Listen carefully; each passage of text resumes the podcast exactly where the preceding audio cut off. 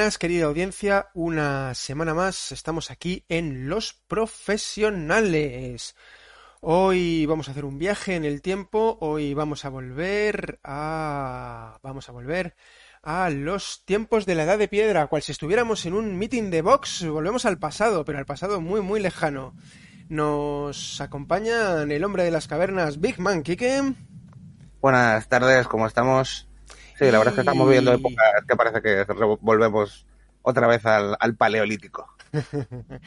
y guapo Ángel Homo erectus. Sí, ese parece que soy yo. Y Kike, no me has desmuteado, tío. Me estás haciendo la, la 13-14. Yo no te puedo desmutear, eso es tu, eso es tu prerrogativa. Ah, entonces me, he hecho a mí mismo el boicot. Vale. Pues sí, amiguitos, bienvenidos a un día más a los profesionales. Hoy nos vamos a hablar de los hombres de las cavernas. De. Pues eso. es que estoy un poco dormido todavía, entonces a ver si me despierto. También me despierto de la siesta ahora. mira las que bien, durmiendo la siesta los dos, qué guapos. No, no, yo la siesta no, no me ha dado tiempo, me he quedado un poco, estaba justo quedándome traspuestillo cuando, cuando habéis avisado que empezaba el programa, con lo cual, venga. Ah, por ello, que me despierto rápido. Mira, me he hecho hasta una infusión. Hoy no bebo vino. Muy, bien, muy bien. Muy bien. luego igual. Pues día 6 de noviembre de 2020 volvemos en vivo y en directo con un nuevo programa de los profesionales a través de las redes internacionales y mundiales de la Internet. Aquí y... para el corazón de Hortaleza, como siempre, para Radio Enlace y luego para las repeticiones en nuestras emisoras amigas. Eh, y lo dicho, vamos a viajar hasta el Paleolítico, hasta el Neolítico y hasta la prehistoria. Hoy, como hemos dicho, hablamos de hombres de las cavernas. Sí, porque como ya... trogloditas quiere empezar? Claro, ya tuvimos unos programas, de hecho un, programa doble muy muy interesante en el que estuvimos hablando de dinosaurios, acompañados del señor Daniel Burún, si mal no recuerdo. Y, mm, y entonces, en este programa no vamos a hablar, aunque van a salir dinosaurios inevitablemente, pero la idea es centrarnos un poco más en los en los caveman, ¿no? En los trogloditas, en los hombres prehistóricos. Y aunque teóricamente, históricamente no convivieron con los dinosaurios, pero muchas de las claro, porque los dinosaurios no existieron. ¿No ves que no están en el arca de Noé? No, no existen. Tampoco fuimos, tampoco fuimos a No van a existir. Entonces, el, el, bicho del lagonés, ¿qué es? Porque eso existe, a mí no me líes. Ah, pero eso es un monstruo. Eso es un monstruo, no es un dinosaurio, es un monstruo. Es una categoría monstruo. Claro. Claro, claro, claro. M-O-N-S-T-R, monstruo. Que acuérdate, de hecho, en el programa que hablamos de zoofítico, de criptozoología, que hablamos del monstruo del lago Ness, pues eso entra eso en la categoría monstruo, no en la categoría dinosaurio que no existe. Claro. que, mm, pues lo que vamos a centrarnos en los, en los trogloditas, en esos hombres tan majetes eh, que suelen ir ligeros de ropa, y en esas mujeres que también. Y, mm, lo que pasa es que la, cultura popular, inevitablemente. Me largo a ligarme zorras trocloditas. Claro, no tiende a ser, no tiende a ser muy científico, entonces mezcla, eh, y al final acaban mezclando los trogloditas con los con los eh, dinosaurios, con y ya si metes aliens o metes lo que sea, mejor, mucho mejor. Pero bueno, vamos a ver.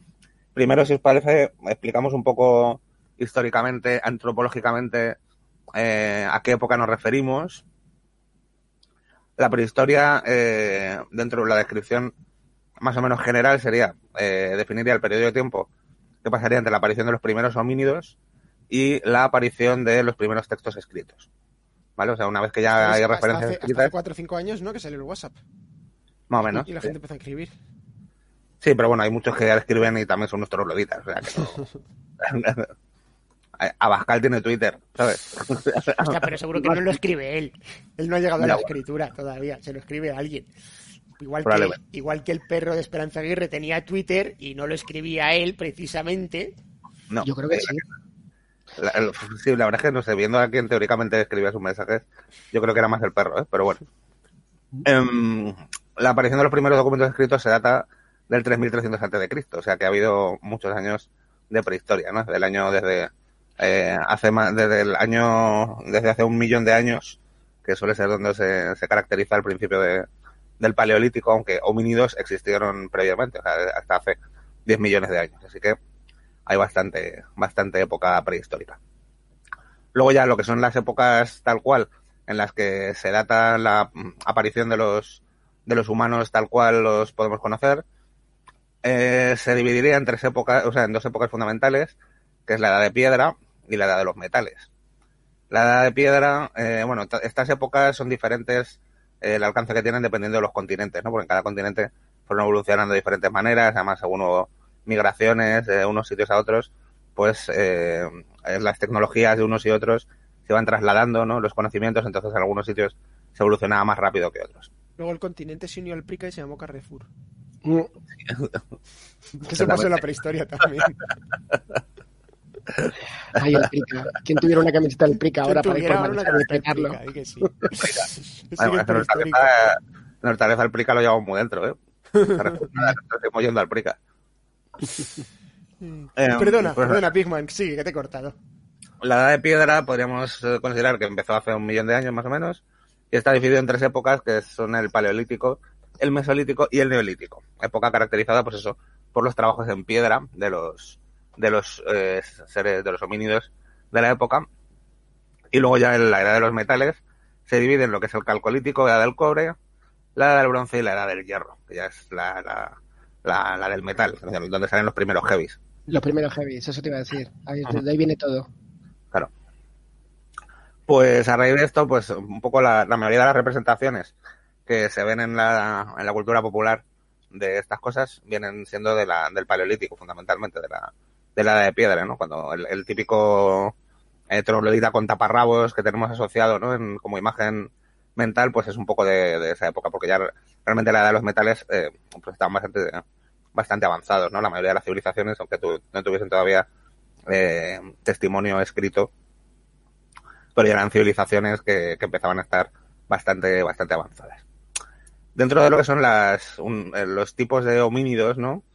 Que es una de las cosas que, muchas veces crea confusión, porque muchas veces directamente generalmente se llama, este es un cromañón, este es un neandertal, este tal, pues eh, la evolución del hombre, del homínido, eh, dio lugar a un montón de diferentes eh, familias dentro de lo que serían los homos. Bueno, previamente a los homos existieron los australopitecos, que ya todavía eran prácticamente simios, existieron los, los varias otras ramas, pero ya los que son considerados como homínidos como tal son la de la subespecie Homo, que da para chiste, y eh, todos somos homos, obviamente. El primer Homo como tal considerado... que otros, sí. Sí, sí. El Fíjate que estoy muy callado yo. ¿eh? Ya, ya, te las estoy tirando al pie y no está Ángel está muy educado, Ángel está... Es que es tan, es que es tan fácil que, que a mí no me gusta la, jugada difícil, tío. A mí empujar la bola no, no soy ese tipo de delantero. Bueno, el primer homo sería el homo habilis, ¿vale? Y a partir de ahí pues fueron desarrollándose muchas más familias que se fueron, eh, teóricamente, bueno, hay diferentes teorías al respecto, pero teóricamente pues se fueron expandiendo por diferentes, a diferentes regiones de, del planeta. Algunas familias fueron convergiendo, otras no. Se dice que diferentes tipos de evoluciones. De las más conocidas, pues sería el Homo erectus, que sería el primero que ya eh, estaría eh, como ángel. Eh, luego el, Homo antecesor, el Homo neanderthalensis y finalmente ya el, el, Homo sapiens, ¿no? que sería el, el, más, el que, el, que realmente se queda, se perpetuaría hasta nuestros días. El hombre, ya la última el hombre de ma... el hombre de ñón. El hombre cromañón, teóricamente, eh, no es una rama como tal, bueno, es una rama, pero que teóricamente duró poco, de la región, viene del nombre de la región de Cromañón en, Francia, y teóricamente es una subespecie del, del sapiens. Así que ya sabéis, ahí, ahí queda eso. Generalmente. ¿Neandertal o neandertal? ¿Cómo se dice? Neandertal. Vale. Ya, ya, solo tenía esa duda, no pasa nada. Sí, no, no, es, es muy habitual, ¿eh? yo, yo, yo dudo muchas veces. Neandertal o Homo neandertalensis. Bueno, la mayoría de las representaciones que se hacen suelen ser de los neandertales y de los neandertales y los y los sapiens, ¿no? Porque fueron dos, bueno, casi todas estas ramas eh, en algún momento en algún sitio físico eh, convivieron, compartieron, se mezclaron, ¿no? Hay muchas teorías respecto a si se mezclaron genéticamente los neandertales y los sapiens y hubo ahí sus cositas. Así que esto sería todo. ¿Alguna duda? hace poco estoy viendo que los que los neandertales, que Mm. para que os hagáis la idea, Romperman, pero más antiguo, eh, tenían como característica que eran muy pelirrojos, con lo cual, eh, bueno, sabéis que los, los ADN, el genoma de los neandertales sigue vivo en nosotros, en muchos de nosotros. Y dicen que relacionan el pelirrojismo con esa herencia neandertal, con lo cual los que seáis pelirrojos, eh, que sepáis que, que quizás es un poquito neandertales. ¿Cómo se llama el, el cantante ese británico que es pelirrojo que yo es que le daba una hostia que le ponía a bailar? ¿Cuál es? El de... El... Ed Sheeran, me parece que te refieres a... Ed Sheeran, ese tío es, es asqueroso. Tengo que decir que no he escuchado una canción de ese hombre todavía, porque es tan Mejor. famoso. No te, no te pierdes nada, ¿eh? Es un triste, una especie de triste que va de, de sensi- es de esos que van de sensibles para ver si follan, para que te hagas la idea. Y encima, neander- encima Neandertal. Puf. encima Neandertal, macho. Pero eso es algo bueno, es algo bueno. Quiero decir, ser neandertal mola. Todo el mundo... No, sin problema. Puedes luego y te pueden contratar para pelis y toda esta historia, está muy bien. Se puede llevar un. Te puede- Sí. A ver, Tom, Tom Waits también, ¿no? Es, es un poco así, rollo... pelirrojo. No, ni ardental. Ah, Habéis dicho no como sé. Romperman, pero más viejo y el más viejo así Sí, sí, sí. que Romperman se me ocurrió Tom Waits. Oye, meterse con los pelirrojos o con los que son descendientes de neandertales se consideraría racismo. No, nada. A, raíz de esta teoría que nos has explicado, sí, evidentemente sí. Yo creo que sí. Mierda. es que ya no se puede, no se puede odiar nada en este país. No puede ser. Hombre, a Sheeran se le pueden odiar no solo por, no por ser pelirroja, a mí que sea pelirroja igual. Se le, se le odia porque es un, es un, es un cretinazo eh, mm, sensiblero. No sensible, sino sensiblero. Sensibloide. O sea que nada, eh, desde este programa, si os invitan, no escucha Ed Sheeran. Lo que sí vamos a hacer va a ser hablar de eh, pues todas estas eh, pelis, series, cómics y cosas en las que aparecen trogloditas, eh, cromañones, hombres primitivos, hombres de las cavernas y que nos gustan un montón. ¿Tenéis algo por ahí interesante? Yo quería saludar a, a nuestro. Tenemos un troglodita, nosotros en nuestro círculo cercano, el troglodita Sodomita Gascu. que quería aprovechar esto para, para mandarle el saludo porque es lo más parecido que tenemos. Que por cierto, hablando de, de evolución, el tío sigue todavía sin saber escribir, diferenciar el haber del verbo haber de haber del de ver. O sea que le voy a dar una paliza cuando le pille. Luego. Si la foto De de abajo de sí. sodomita es, es grandiosa. Bueno, sí, empezad, empezad. Pues, no sé, José, ¿no quieres empezar? Pues a ver, yo tengo varias cosas por aquí. Uno de los personajes eh, probablemente más famosos de la Edad de Piedra, o famosos por lo menos en, en la cultura pop, en diferentes vertientes. Aunque técnicamente hemos estado discutiendo si se podría o no se podría, porque has dicho que dinosaurios no, y ya hablamos de él en los tiempos de los dinosaurios, es el personaje de cómic y posteriormente de un montón de videojuegos, el señor Turok, Turok hijo de Stone. Sí. Turok Hijo de Stone es un nativo americano que en sus primeras encarnaciones, en esos eh, primeros cómics de Western Publishing, eh, viviría en un valle perdido donde convivirían los nativos americanos de la Edad de Piedra con un montón de dinosaurios, entre los cuales estarían pues los tiranosaurios, los velociraptores, los plesiosaurios, los triceratops, etcétera, etcétera. El... Posteriormente, en- a partir de los 90, Turok cambiaría y en lugar de estar en, en esa supuesta edad de piedra, estaría en una especie de valle perdido, pero de la América del siglo XVIII. Pasaría a ser un poquito más, más Tu- moderno. Tuvo muchas encarnaciones, ¿eh? porque los primeros cómics yo creo que salieron, eran de la Dell Comics o de la, o de la Gold Key, editoriales que luego, de estas que, que luego acabaron comprando Marvel o DC en algún momento dado, pero los derechos del personaje acabaron luego en manos, eh, bueno, fueron de mano en mano, y acabaron en mano de Valiant, la editorial Valiant, que en su momento hizo ahí un, una revitalización de los personajes y luego la editorial Valiant acabó en manos de la, la empresa de videojuegos Acclaim, que Acclaim hizo un intentó revitalizar la editorial Valiant, le salió más o menos regulera y ahora últimamente ha salido, he visto una edición de los cómics de Turok que creo que lo ha sacado, no sé si IDW o, o Boom, alguna de estas independientes, o Dynamite, alguna de estas independientes actuales. Pero sí, sí, el- un cómic, un cómic bastante interesante de aventuras con, con dinosaurios, con trogloditas y, con indios. Ujú. O sea, que lo tiene todo. En cualquier caso, yo una de las tónicas que yo, por lo que he visto, básicamente cuando me estaba mirando, el programa lo he preparado en 20 minutos más o menos para que te hagas la idea, porque no he tenido tiempo hoy. Pero una de las tónicas más habituales es que siempre hay dinosaurios, como decías al principio. De, es inevitable porque yo creo que como esto ya pertenece pertenece un poquito al género pulp, es decir, toda esta imaginería del troglodita nos viene de los primeros cómics de los años 50, 40, 30, cuando empezó este género de aventuras y a mezclar épocas y tal.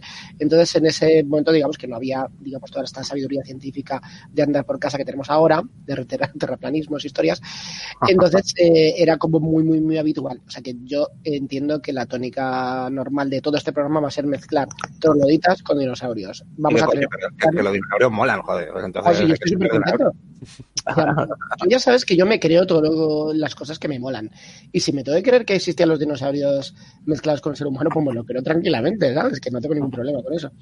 Pues sí. Eh, bueno, bueno, sí, claro, iba a decir podríamos empezar por los picapiedras, pero es que no me apetece nada hablar de los picapiedras. Es que está loco. Que... Pues yo no de los picapiedras, ¿eh? Pues dale a los picapiedras. Yo, espera, espera, que iba a terminar con Turok.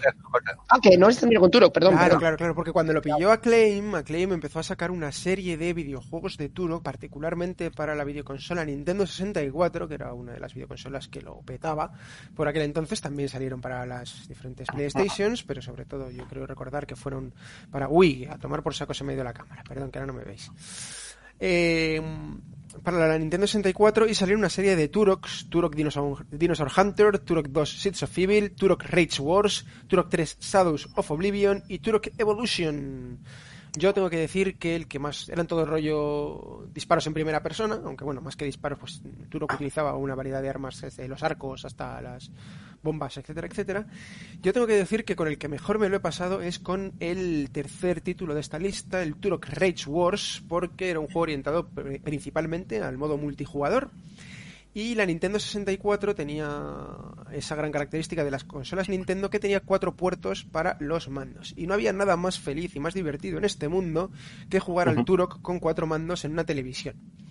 Eso sí, estamos hablando de las televisiones de finales de los 90 que todavía no eran estas pantallotes de cincuenta y tantas mil pulgadas que se venden ahora. Con lo cual yo recuerdo jugar en casa de un amigo en un típico... Eh, la típica televisión esta de, de, cuarto de estar pequeñito, de 20 pulgadas escasas, que a su vez se dividía en cuatro micropantallas. Y era complicado ya empezar a verlo.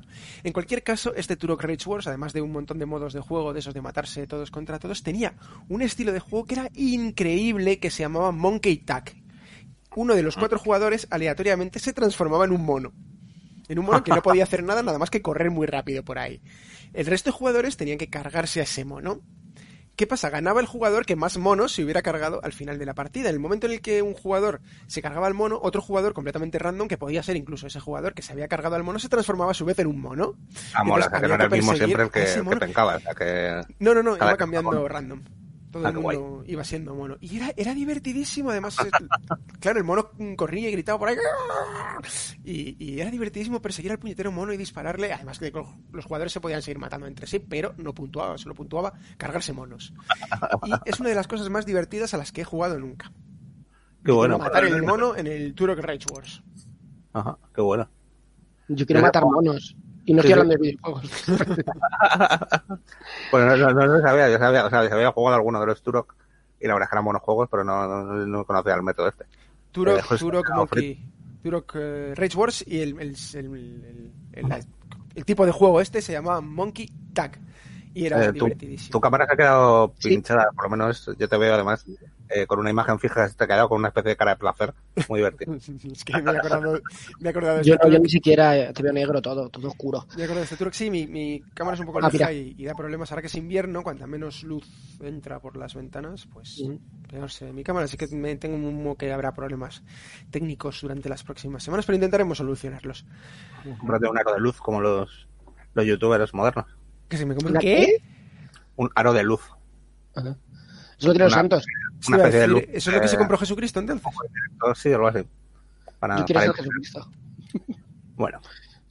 Que bueno, bueno, yo sabéis que no soy muy amigo de los videojuegos, que me suele aburrir bastante cuando no es mi, no es mi rollo, pero recuerdo perfectamente Caveman Ninja, eh, de los videojuegos, de, o sea, los típicos de las eh, de los juegos recreativos, que era un ninja que tiraba cosas, tiraba chitas y tal. Se me ha molado un montón, ese sí que tengo buenos recuerdos. Plataformas clásicos muy divertidos, ¿eh? Sí, sí, sí, sí, Sí, bueno, había varios de esos, el Wonder Boy también. Mm. Era un, un niño troglodita, rubito, que, que también eran plataformas que iba corriendo de acá para allá y tal. Molaba. Sí, sí, había un juego guay ese, verdad que no me acordaba. Que has dicho de los picapiedras, yo sí quiero hablar de los picapiedras. Puedes hablar los picapiedra, ¿eh? Eh, los picapiedras, pues es uno de los videojuegos, o sea, perdón, videojuegos, dibujos animados de toda la vida, de nuestra infancia, de Hanna Barbera. hace poco ha salido una, bueno, en DC Comics, no sé si es que ahora tiene los derechos de Hanna Barbera o que han hecho un, un convenio o tal, o igual que Warner ha comprado Hanna Barbera, no estoy seguro. Y se ha dedicado a hacer, ya lo, ya lo comenté en algunos casos, una serie de fusiones de, Ah, de. Ahora bueno, personajes enseguida estoy con vosotros de nuevo. de personajes del universo DC con, con los personajes de Hanna-Barbera o en algunos casos simplemente una reinterpretación de los personajes de Hanna-Barbera. Y en este caso, eh, la, la serie de los Picapiedra, que a priori puede parecer algo pues que no atraiga demasiado, es una de las mejores series que he leído en los últimos años.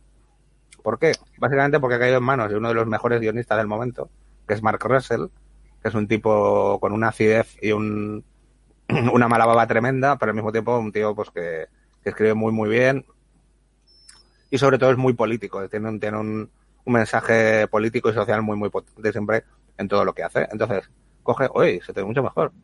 Mm. Me he puesto por fin el, el halo de luz ese que decías de Jesucristo, pero me lo he puesto delante. En lugar de detrás, me lo he puesto delante. Eh, Ahora se ve mucho mejor, ¿verdad? Es que esta cámara con la falta de luz no funciona demasiado bien. Bien.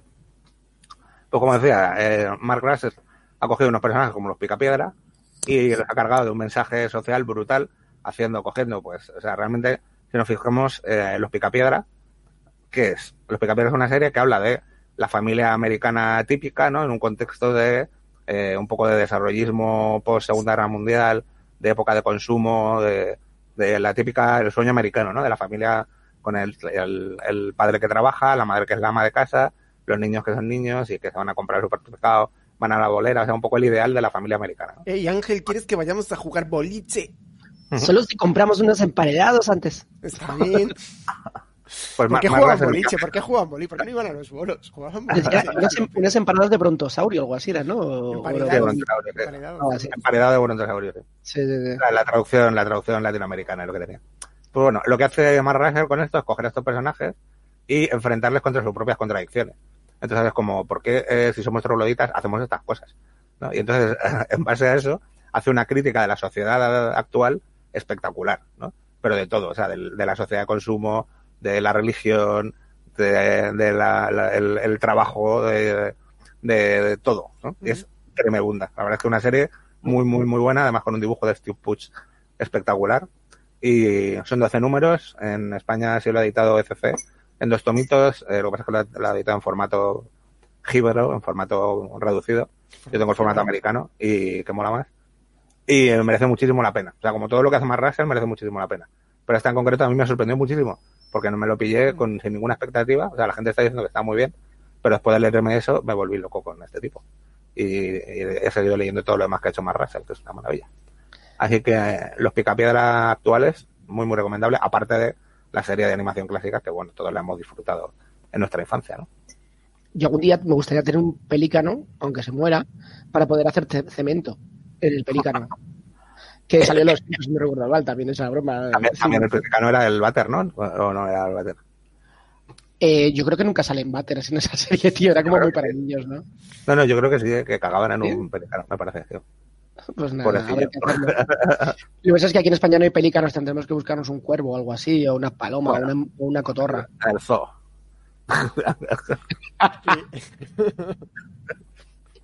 Me vale. Ay, que... Que sí, que estaba recordando la broma de los Simpsons de vamos amiguito, haz un chiste, qué vida más dura. Sí, sí, sí, sí.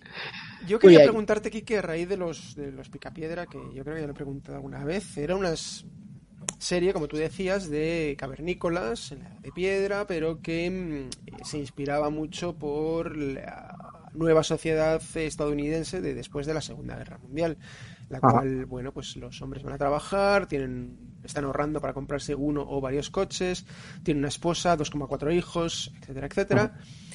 ¿Por qué en la siguiente temporada sale un bicho verde que solamente puede ver Pedro Picapiedra? El gran Gazú. Es verdad. Tú, El gran Gazú, sí, sí. Ya, no sé, no sé de dónde se acabó, pero ¿Qué es muy pasó ahí? divertido. Pues que, debió, que se le debió acabar la fórmula y entonces decidieron meter un poco de, de aliciente de ciencia ficción rara. Bueno, mm, ciencia En la serie, en la serie cómic aprovechan muy bien también al Gran Gazú, ¿eh? le, dan, le dan mucho juego. Sí. Hombre, el hecho de que solo pueda verlo, pero Picapiedra igual lo convierte en psicología ficción, o sea, más que ciencia ficción en psiquiatría. Era una especie de, de algo extraño, yo qué sé. Oigo voces, es de un extraterrestre que solo puedo ver yo. Muy bien. Voy a Claro. matar a Pablo Picapiedra con este garroto.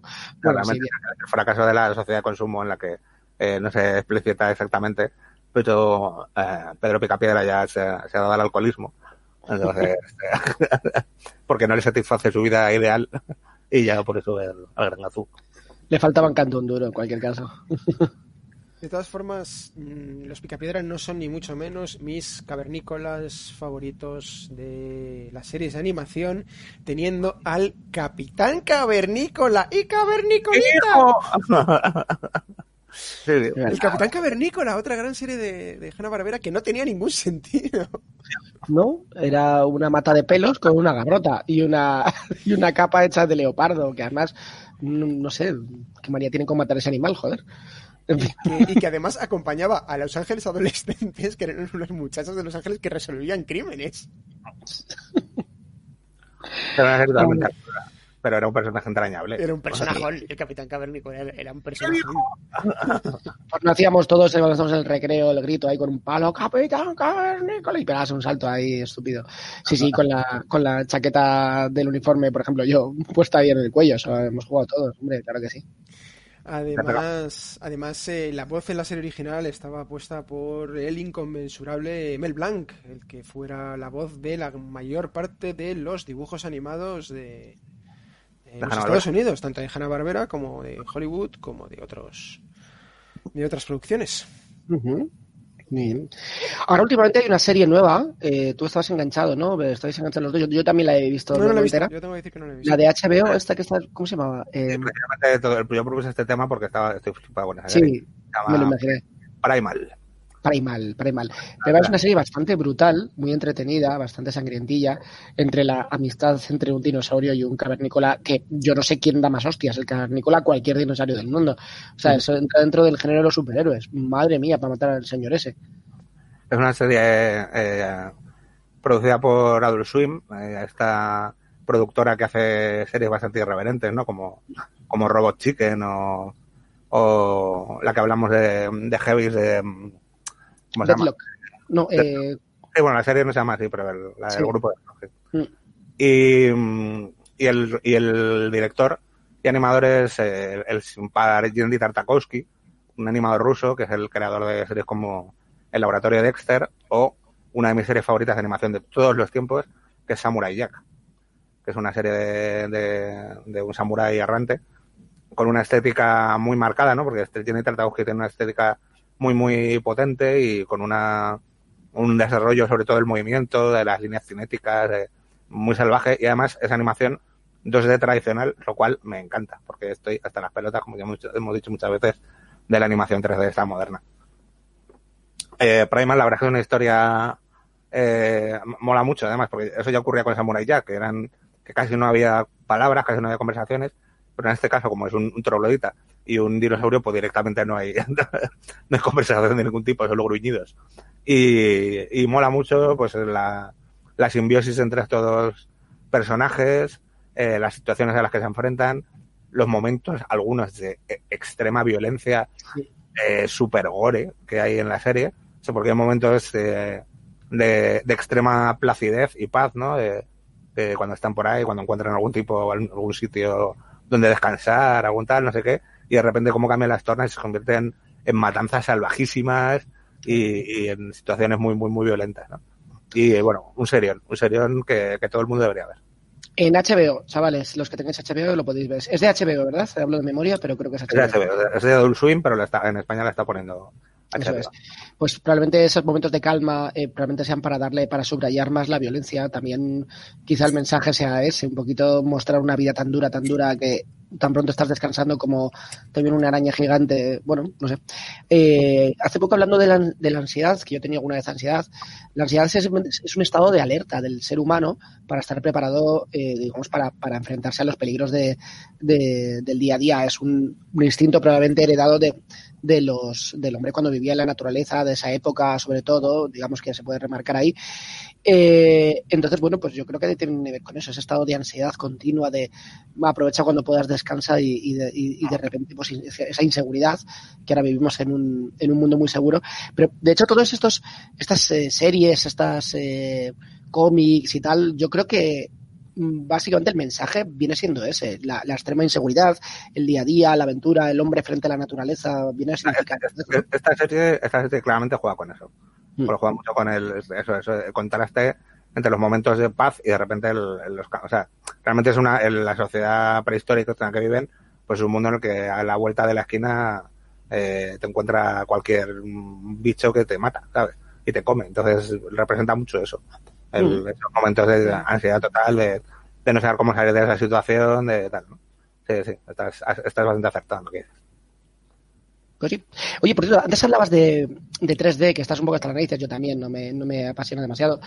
Pero eh, en realidad la, las, la, las, pocas primeras, de las primeras veces que se empezó a utilizar el, el 3D en el cómic, ¿vale? experimentos con el 3D, fue justamente con alguna, con un cómic de, de Cavernícolas. No sé si del grandísimo Joy Cuber. ¿Eh? Eh, de Joe Cuber, sí. Uh -huh. De Joe Cuber, que bueno, hablaremos, imagino, bastante de él porque es uno de los de los pioneros en el, en el, en el género, porque yo lo llamaría género directamente, del cavernicolismo.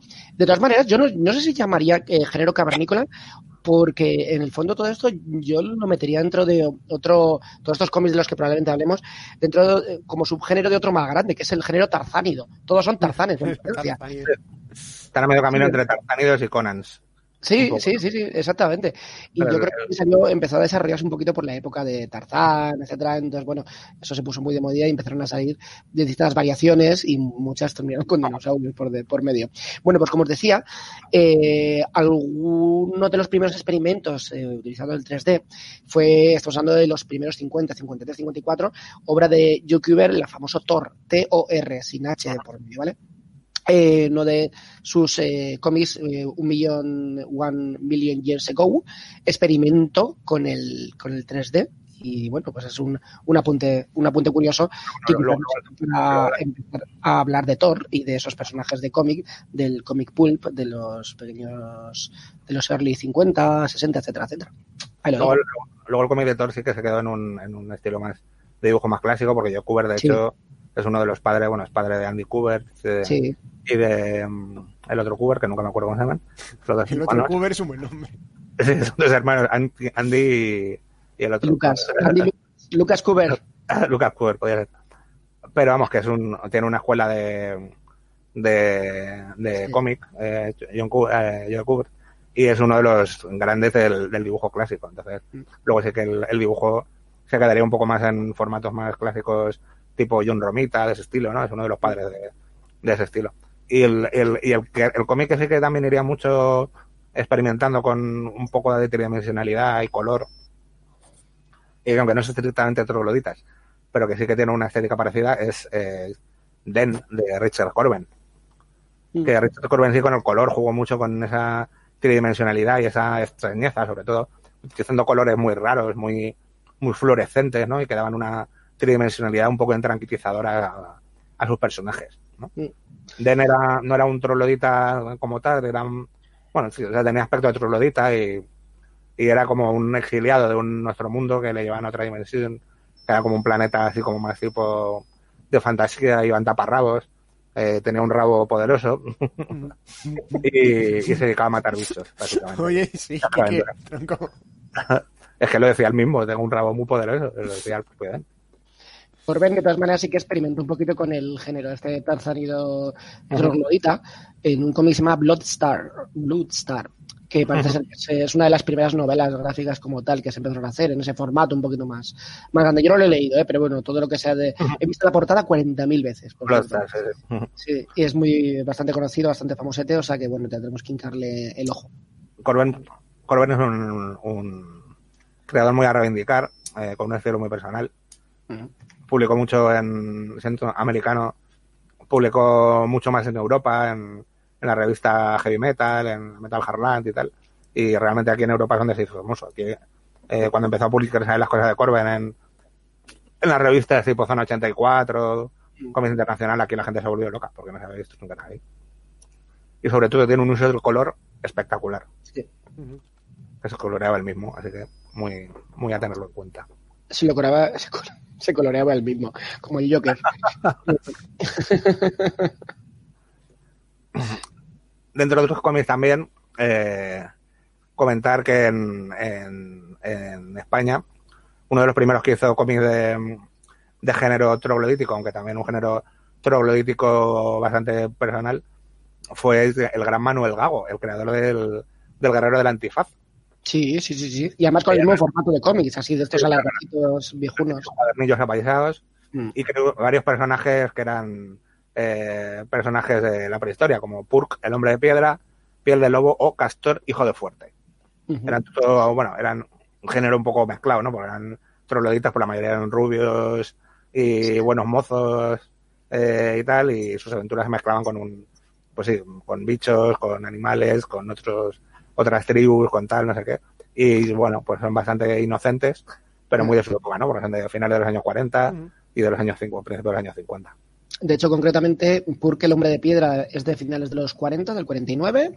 Eh, Piel de lobo, tengo apuntado que es del 59 y Castor del 62. Con lo cual, efectivamente, sí desarrolla su, su actividad en esa época, que también, bueno, responde un poquito a. ¿Por qué no decirlo? También he hecho, ¿por qué no decirlo? Como si fuera Iker Jiménez, ya puedo ir al pelo. que a- a- responde, mejor dicho, un poquito a toda la trayectoria de la literatura española en la posguerra, es decir, esa evasión, la búsqueda de la aventura, eh, etcétera, hacer buscar héroes, etcétera, pues probablemente para evadirse, o sea, no vas a meter un tema social, obviamente. Es muy interesante eso, porque realmente en esas épocas de, de dictaduras, etcétera, etcétera, eh, suele ser cuando se desarrolla más eh, en los distintos países, eh, se tiende más a a buscar el género de la aventura, de la evasión, de la fantasía, etcétera, etcétera. Bueno, porque también todo está censurado. Eh, bueno, lo que hacen ahora no te queda más remedio y porque quizás si no te gusta lo que ves por la, por la ventana, pues bueno, esa evasión es un recurso bastante fácil y oye, hay que, hay que eh, entenderlo. Y, y bueno, de hecho, mm, también muchas veces se utilizaba para evadir la, ese tipo de censura. No, no estoy hablando de España concretamente, hablo en genérico, ¿vale? Para evadir esa censura buscando ejemplos, eh, vericuetos, eh, pequeños regates a la realidad, exponiendo, como muchas veces hemos contado, por medio de la ciencia ficción y la fantasía, eh, dando un vuelco para el que quiera entender que entienda la propia realidad, con lo que decías, con los, con los picapiedra, ¿no? Y me estoy yendo, me estoy yendo. Bien, bien, bien, igual, bien jugado, bien jugado. Se me ha escapado un, un perdigonazo en la pantalla, que no veas. Y me he dado a mí, me he dado a mi propia imagen.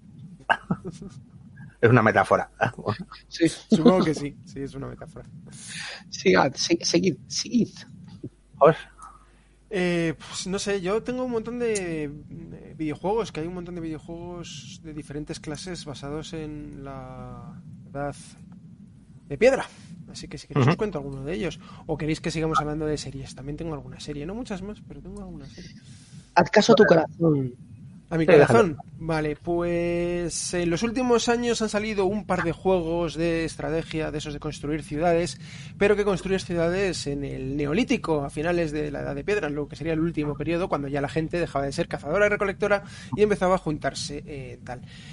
Eh, dos juegos que a priori son bastante parecidos, que es el Ancient Cities y el Down of Man, ciudad de viejunas y el amanecer del señor, hombre, persona.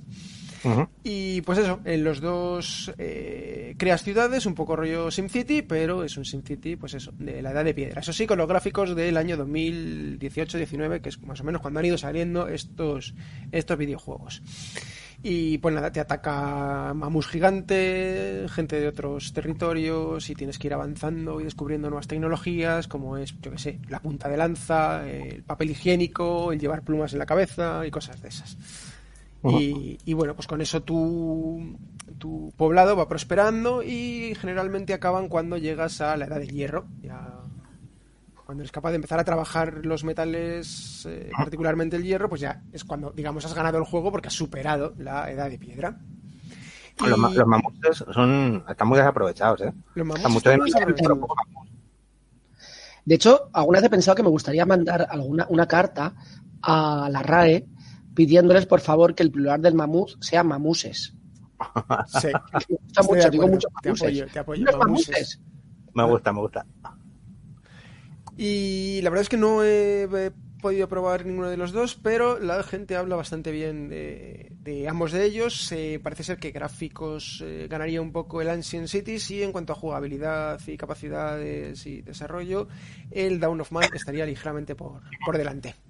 Así que si alguien quiere construirse su ciudad neolítica, pues puede probar cualquiera de estos eh, juegos y intentarlo. Me lo estoy imaginando en clave de Famino Cansado. Eh, Nanuk, Nanuk, que ya está, que acabo de inventarme la cultura campaniforme de Hallstatt. Ahora, joder, a por ello.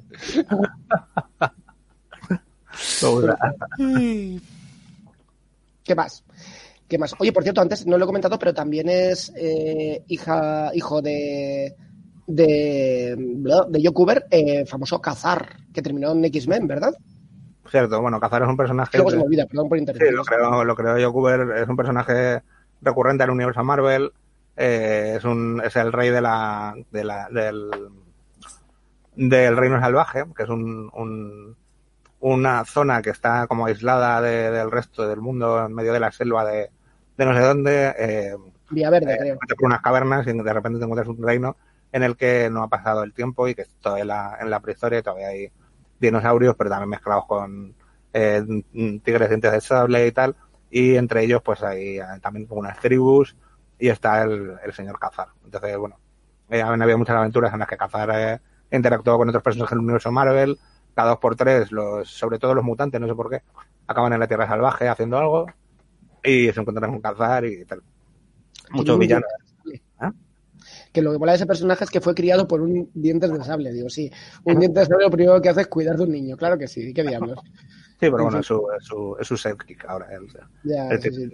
Sabu se llamaba el Sabu. diente de sable, ¿te acuerdas? Mm, Zabu, correcto. Sabu o Zabu, como sea. Hablando de mm, hablando de niños, de prehistoria y de prehistoria de los videojuegos, de hecho, ¿os acordáis de Bonk? Bonk.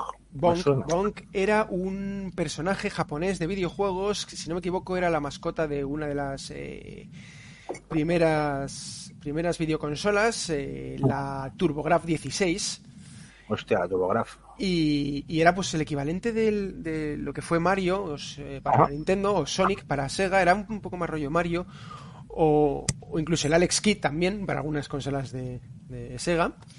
Y bueno, pues era un niño, niño troglodita, que iba, pues eso, en un side-scroller mm, saltando Mm. por diferentes cosas. Y hubo un- ha habido un montón, un montón de videojuegos de, de Bonk.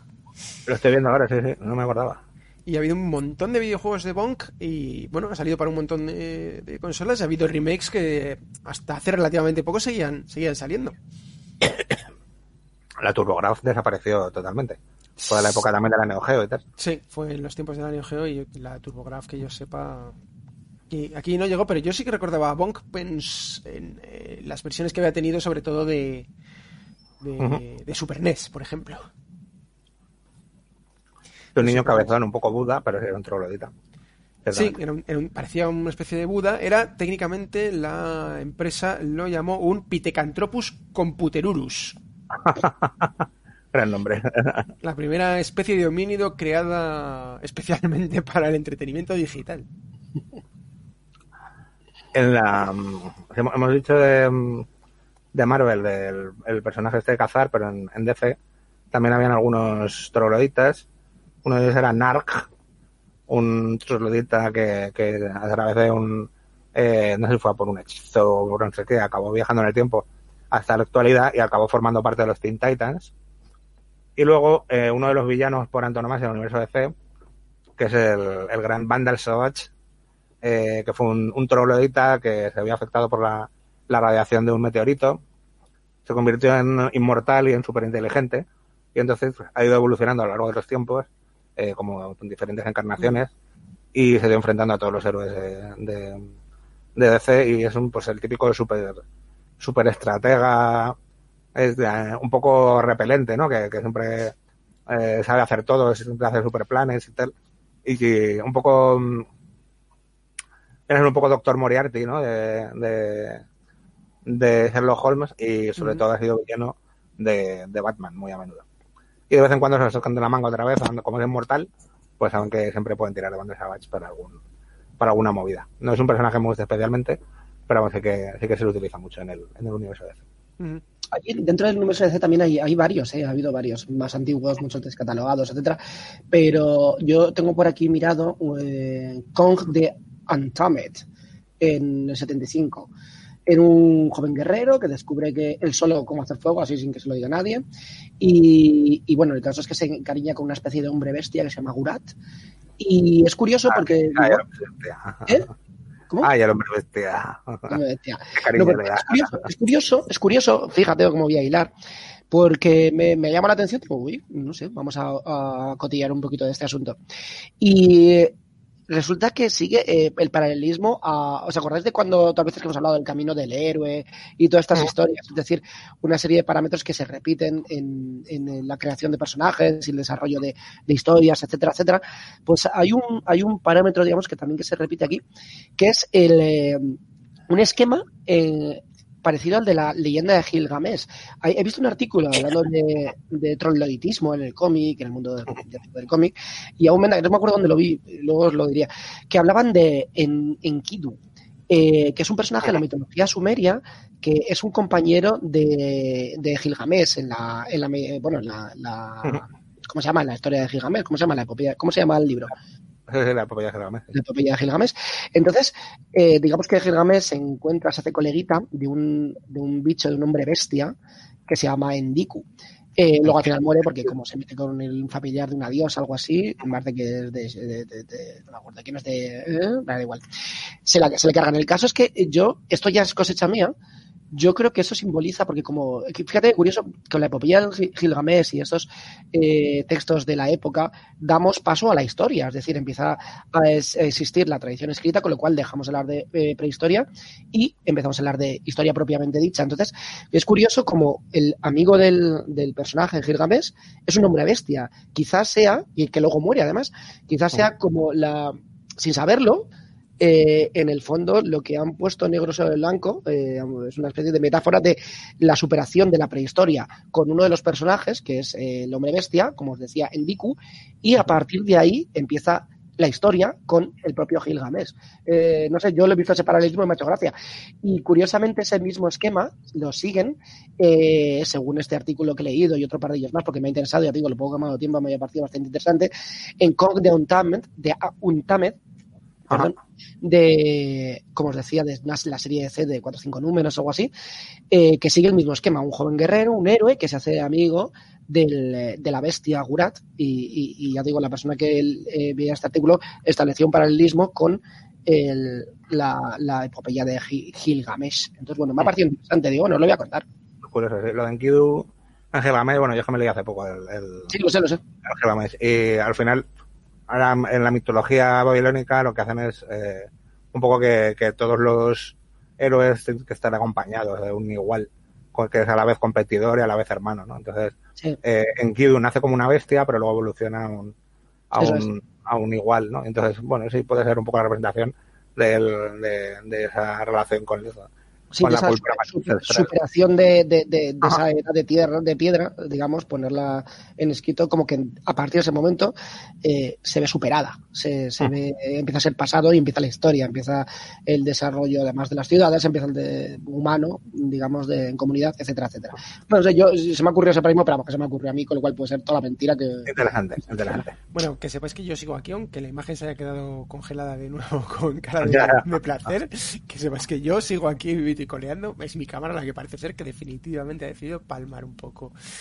Bueno, Eh, ¿cuánto tiempo nos queda? Nos quedan, pues nada, 7-8 minutos escasos, así que no podemos dejar de hablar de la cinematografía de la Edad de Piedra.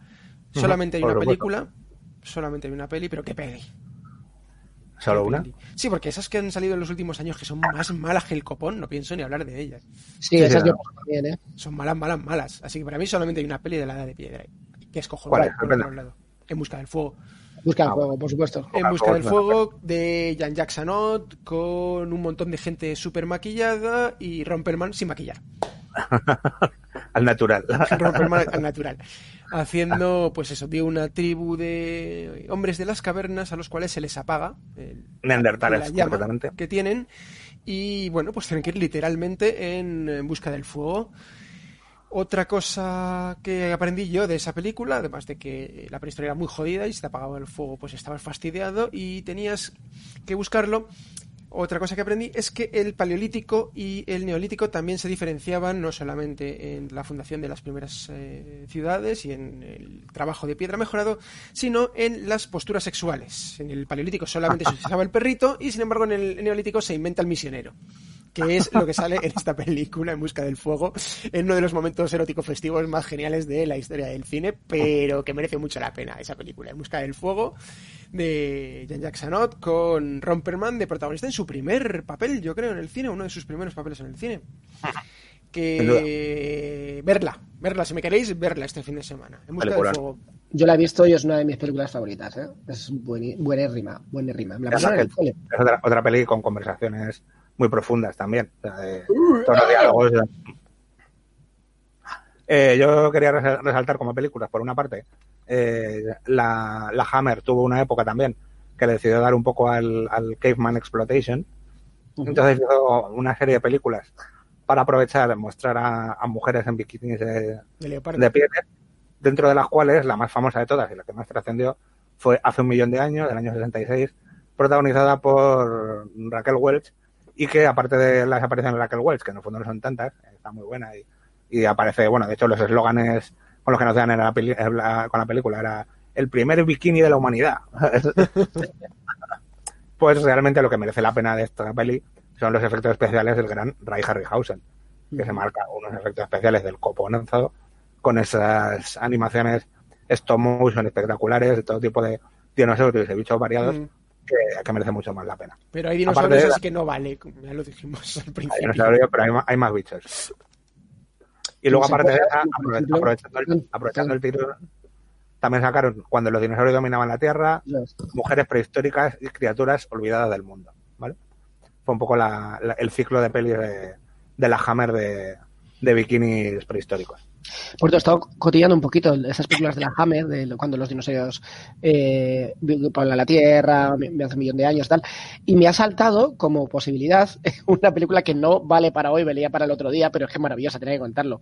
Zeppelins o Zeppelines contra pterodáctilos. Hostia, Yo estoy, Eso- yo apuesto por los pterodáctilos, apuesto por los pterodáctilos. grandiosa. Era zeppelines alemanes con artilleros alemanes de nazi que se meten en una especie de valle por ahí perdido del mundo y se encuentran con, pues bueno, con pterodáctilos, tienen que luchar contra ellos. Ahí está la Hammer, como no, dándonos una alegría tras otra. Ya ves, voy a buscarla. Lo sé. Bueno, y luego reseñar también una película que, que merece muchísimo la pena, que además es una de las pelis favoritas de nuestro amigo Denis Doñate, que es la película El Cavernícola, tal cual. Eh, Caveman en inglés, eh, protagonizada nada más y nada menos que por el sin par Ringo Starr. No había Una oído hablar de ella. ¿Eh? Que no había oído hablar de ella. Es una película graciosísima, o sea, es un, un- es bastante de coña. En el fondo, viene a ser como la versión de coña de, de hace un millón de años, teniendo en cuenta que hace un millón de años tampoco es que sea un, un película muy serio, pero eh, eh, este, el Ringo Starr pues hace de eh, un troglodita en un clan de trogloditas, que es un poco, él es el pequeñajo y contrahecho, mientras que los otros son los típicos eh, trogloditas mazados, entonces, pero él es el, el inteligente que busca truquitos para hacer las cosas, pero al final le expulsan de, la tribu y se tiene que ir buscando la vida por ahí, bueno, un descojone de película, con, con bastantes puntos, con también con efectos especiales a los Ray Harryhausen, pero un poco más de saldo, y, con situaciones bastante, bastante grotescas y bastante divertidas. Así que es una película que merece merece la pena, sobre todo por ver a Ringo Starr, que tampoco tiene unas grandes dotes actorales, ¿no? Pero bueno, que, que en el fondo no lo hace, no lo hace mal. Es, es una peli de echarte unas buenas risas, la puedes encontrar completa en YouTube, teniendo en cuenta que tampoco tiene diálogos, pues no hay ningún problema. y, vamos, os la veis. Esta es del, del año 81, si no me equivoco. Del 81, sí. Os quiero contar, yo cuando era, ya antes de terminar, es que siempre lo tengo marcado en la mente. Cuando era pequeño leía las típicas revistas de cómics por ahí que llegaban a mis manos. Había eh, tira cómica española de toda la vida, pero había, que eran malísimas todas, no, no, no me hacían mucha gracia. Pero había una que yo creo que os la he contado alguna vez que me hacía especial gracia, y es que aparecían unos cavernícolas y al lado el típico paleto de pueblo, digamos, al estilo cómico, la garrota con la, con la boina y calada, no sé qué, y, de- y decían los, los, los cavernícolas. Mira, este es el intelectual del Bueno chicos, y con eso nos despedimos hasta la semana que viene, porque nada, ya estamos a punto de llegar a los eh, final del programa, 59 minutos estamos a punto de hacer, ya suena la sintonía, esos Jolly Boys que nos acompañan siempre al cerrar el programa. Y esto ha sido un pequeño repaso a la edad de piedra, nos hemos dejado cosas en el tintero, por ejemplo eso, lo de lo de ir a un mitin de voz es como viajar al paleolítico. Y pues como siempre os damos las gracias querida audiencia por estar al otro lado y damos las gracias a Big Man Kike, hombre de las cavernas. Pues te he entendido, listillo. Guapo Ángel Homo erectus. Hola chicos, no me puedo levantar, os lo demostraría, pero está mal. Y esta voz que os habla es la del pequeño host eh, cabeza momificada en, en el hielo, porque sí, ahí se ha quedado tiesa mi, mi cara y ya no le doy más a, a reflejar la cámara porque está visto que no, que no funciona. Lo dicho, que paséis un buen puente, que tengáis una gran semana y nos vemos la semana que viene. Adiós. Adiós.